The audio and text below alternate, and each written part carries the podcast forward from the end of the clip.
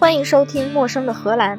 上一次我们大概、简单、基础的讲了一下人工智能、机器学习、深度学习和物联网都是什么。这一次我们就讲机器学习在工业里面有哪些应用。我们首先来个小复习：机器学习是一类方法，可以帮我们在大量数据里面找规律，并且利用规律。主要分监督学习和无监督学习。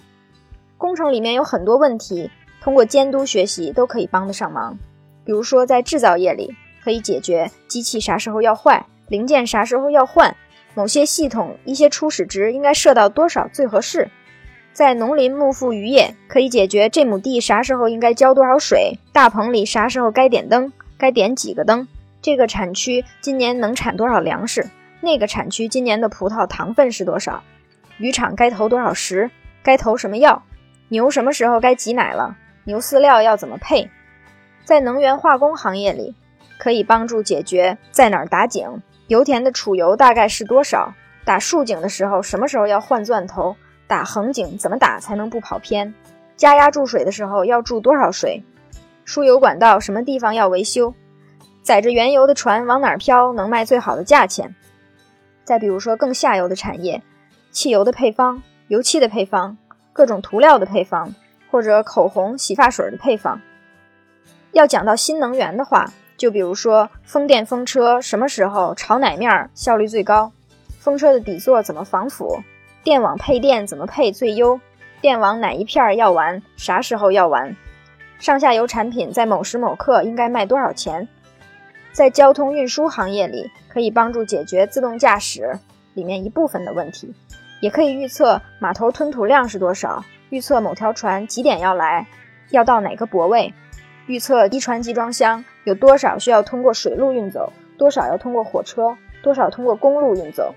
集装箱堆在哪儿最方便？也可以预测路上堵不堵车，几点堵，什么地方堵？可以预测飞机晚点不晚点，晚多少？预测这一班飞机的乘客里谁要耽误登机，该把谁的行李放在最外边？如果他不来，就马上把他的行李踢下去。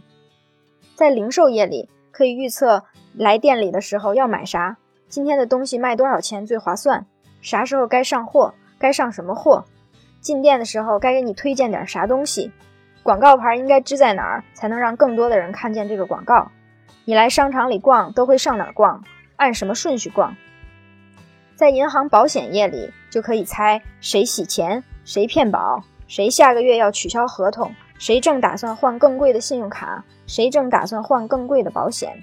保险产品明天应该卖多少钱才能从竞争对手那儿抢到客户？说了这么多监督学习的应用，如果要说非监督学习有哪些应用？没有监督学习这么多，主要就是那么几种。第一种就是可以归类，比如来到我超市里的人，或者来到商场里、来到我公司里的人，来到球场里的人，大概分几类？他们有什么共性？有什么区别？我应该怎么对待每一类人？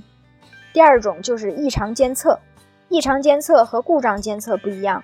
故障监测是我们知道什么样的情况下是故障，算法上就可以用监督学习；而异常监测是我们不知道什么情况下是故障，只知道它和正常的情况不一样，这就需要无监督学习，需要在大量的数据里先定义出来什么情况是正常，然后再找到跟正常相比不正常的情况。最后告诉人们，这是一种异常情况，这就是异常监测。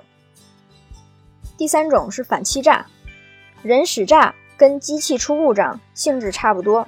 欺诈也有两种，一种就是已知的欺诈行为，就像故障监测，我们知道什么情况下这个人在那儿使坏，从历史数据里我们已经见识过了，玩剩下的，这种只要监督学习就可以解决。但是欺诈也是一种职业。搞欺诈的人也是搞专业的，会时不时的更新出各种新方法，防不胜防。某种新的欺诈手段第一次发生的时候，我们历史数据里面并没有识别的经验，这就需要无监督学习，就像异常监测，先着重找出来与正常情况不一样的行为模式，然后再来确定这是不是一种欺诈。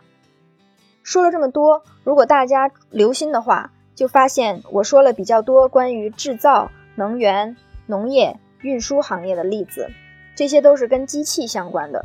说的比较少的就是银行、保险、零售这些和人相关的，完全没有提到医疗健康、人力资源和教育培训。这也是我个人对人工智能机和机器学习的态度。机器学习在这些领域里也已经有很多应用，但是我个人认为，现在的技术还没有成熟到让我们可以很放心的让机器评价人，处理和人相关的事情。我在道德伦理上还没办法说服自己。现在市面上一一提到人工智能，就会让所有人觉得很炫，然后就有各种各样的项目，各种各样的热钱。但实际上，一百个人工智能项目里有九十个都会不了了之。为什么会发生这种情况呢？除了市场导向，我觉得主要原因是决策者们对新技术盲目乐观。决策者通常是一类人，他们非常自信，非常有抱负，他们对自己的判断乐观，对技术也比较乐观，坚信他们认定的东西可以成功。如果他们又刚好没什么技术背景、理论基础，不能从技术理论层面上判断某一个项目到底会不会成功，只是凭自己第六感觉得应该可以，就开始给员工画饼，在市场上大肆宣传，获得关注跟投资。或许这是个可怕的事情，泡沫就是这么吹起来的。但是从另外一个角度看，市场上也需要这种人、这种项目来保持市场的活力跟民众的信心。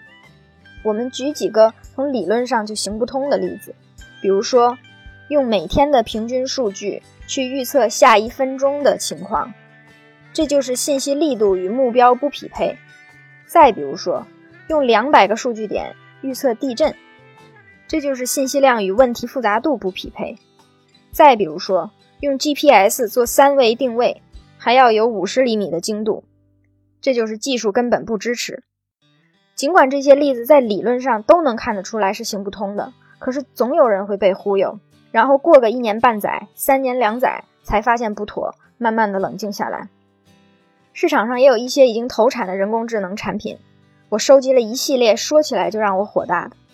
第一火大的就是人工智能虚拟个人导师，什么虚拟个人营养师、虚拟生活方式导师之类的。比如说，我去一个超市，只买了一斤肉，过了一个礼拜，就有一个 APP 跟我说。建议你少吃一些鱼跟肉，多吃水果蔬菜才更健康哟。我不能说这个人工智能智障，但是我确定这个做算法的人或者团队没有诚意，只看我买东西的种类，不看绝对质量吗？我一个礼拜只吃一斤肉，我是要升仙吗？再举一个生活方式管家的例子，跟我说，在过去的一个月里，你在工作时间内的专注度只有百分之四十。要更专注，工作效率才会高哟。听起来好像很了解我，说的也很对，但实际上背后的算法是什么呢？就是监测了我的邮箱跟会议议程。如果我大部分的工作时间在开会，在发邮件，或者是在开会的时候发邮件，他就会认为我没有专心工作。可是我的工作就是跟一千个供应商发邮件、讲电话。第二火大应用就是克制化营销。每天早晨收到邮件跟我说今天什么东西打折，每次打折的都是我昨天买的东西，这样不是诱导让我食物单一化吗？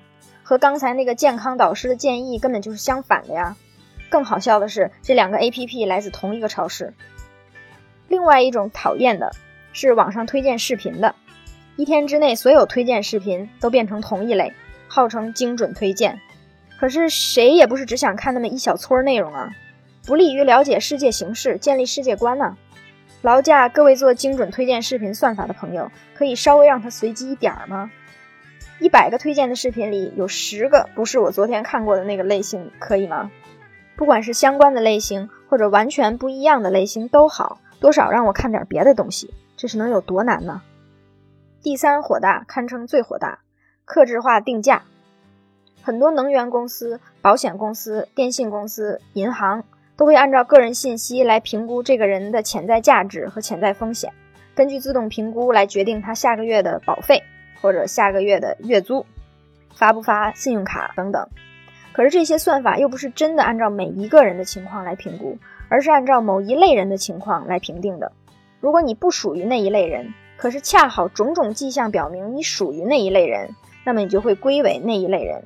也就是说，你是什么样的人，是可靠还是不可靠？是根据你像谁决定的，与你究竟是什么样的人没有关系。一个简单的例子就是用你的姓来决定你的价值。在欧洲，种族融合比较多，通过你的姓很容易就知道你是移民还是本地人，是哪个族裔的人。不同的族裔在某个地区确实会有一些共性，比如因为其他住在这个地区里的某个族裔的人信用不太好，我也属于这个族裔，刚好搬进了这个区，所以我的信用也不太好，无权使用信用卡。这逻辑你能懂吗？我必须声明，这种事儿已经是过去了，因为欧盟有规定，不准用客户的姓名、性别作为分类的标准。可是性质类似的情况还是会发生，比如说在买保险的时候，我们就以车保为例，三十岁到四十岁和五十岁到五十五岁这两个年龄段的人的车保会比同样情况下其他年龄段的人车保高，为什么呢？因为三十岁到四十岁正好是家里会有婴儿的时候，婴儿在车里面容易导致司机司机分心，发生不安全的行为，所以保费就会高。那五十岁到五十五岁又怎么了呢？就是你家孩子刚好十六岁到十八岁，他们刚拿到了驾驾照，开始借父母的车开，也是风险比较高的群体。听起来非常有道理，但是像我这样没孩子的选手呢，到了这两个年龄段，我没有孩子。照理说是最安全的一类人，可是我也不得已要和其他我年龄段的人一样付高额保费，这听起来就很不公平嘛。还有火大第四类，这不能算是火大，是一个忽然之间引起我深思的问题，就是人工智能的边界在哪儿？有一天，一个客户想要我从云端控制他们的机器，他们的机器不是工厂里面的机器，而是那种重型机械。比如说联合收割机或者起重机，重型机械如果在工作环境里面出现宕机，成本是非常高的，因为工作场地难到达，也没有备用设备。比如说他在一大片森林里边伐木，伐着伐着机器坏了，想要找另外一个工程车把这么重的伐木机从森林里面拖出来，费用很高，因为没有路，其他基础设施也不好，又偏远，所以这个客户就想到。我要预测什么时候这个机器会宕机，在宕机之前远程强制停机，就可以防止机器进一步自损。这个听起来也很有道理，也可以解决实际问题，而且技术上也是可行的。可是就在我准备去实现这个功能的时候，忽然之间想到，如果电信网络被人攻击，控制信号被黑客截取了，怎么办呢？虽然供应商都会跟我说网络安全妥妥的。但是按我的认知，还是有很多方法可以攻击网络、截取控制信息。虽然概率很小，但并不是不存在的。如果在这个重型机械正好在高速上行驶，从一个地方到下一个工作地点的时候，黑客截取了控制信号，强制他在高速上忽然停下来，这不危险吗？就在那一刻，我忽然间意识到，虽然我只不过是个算算数的，每天盯着屏幕，住在电脑后面。或许可以为客户的营收负责，但是我从没想过社会责任离我这么近。如果我当时没动脑子，奔着利益去了，说不定几百上千的重型机械就像定时炸弹一样上路了。当然，这种决定肯定不是我一个人能做的，也不一定是雇我的那个 CTO 一个人可以决定，后面还会有董事会、有工程公司、有雇员工会、有社会团体等等。但是我们每一个人都是决策中的一环。虽然危险的决定很难真的实施，但如果万一真的实现了，我们每一环每一个人都是失职的。说到人工智能伦理学，基本上就足以引发您的深思了。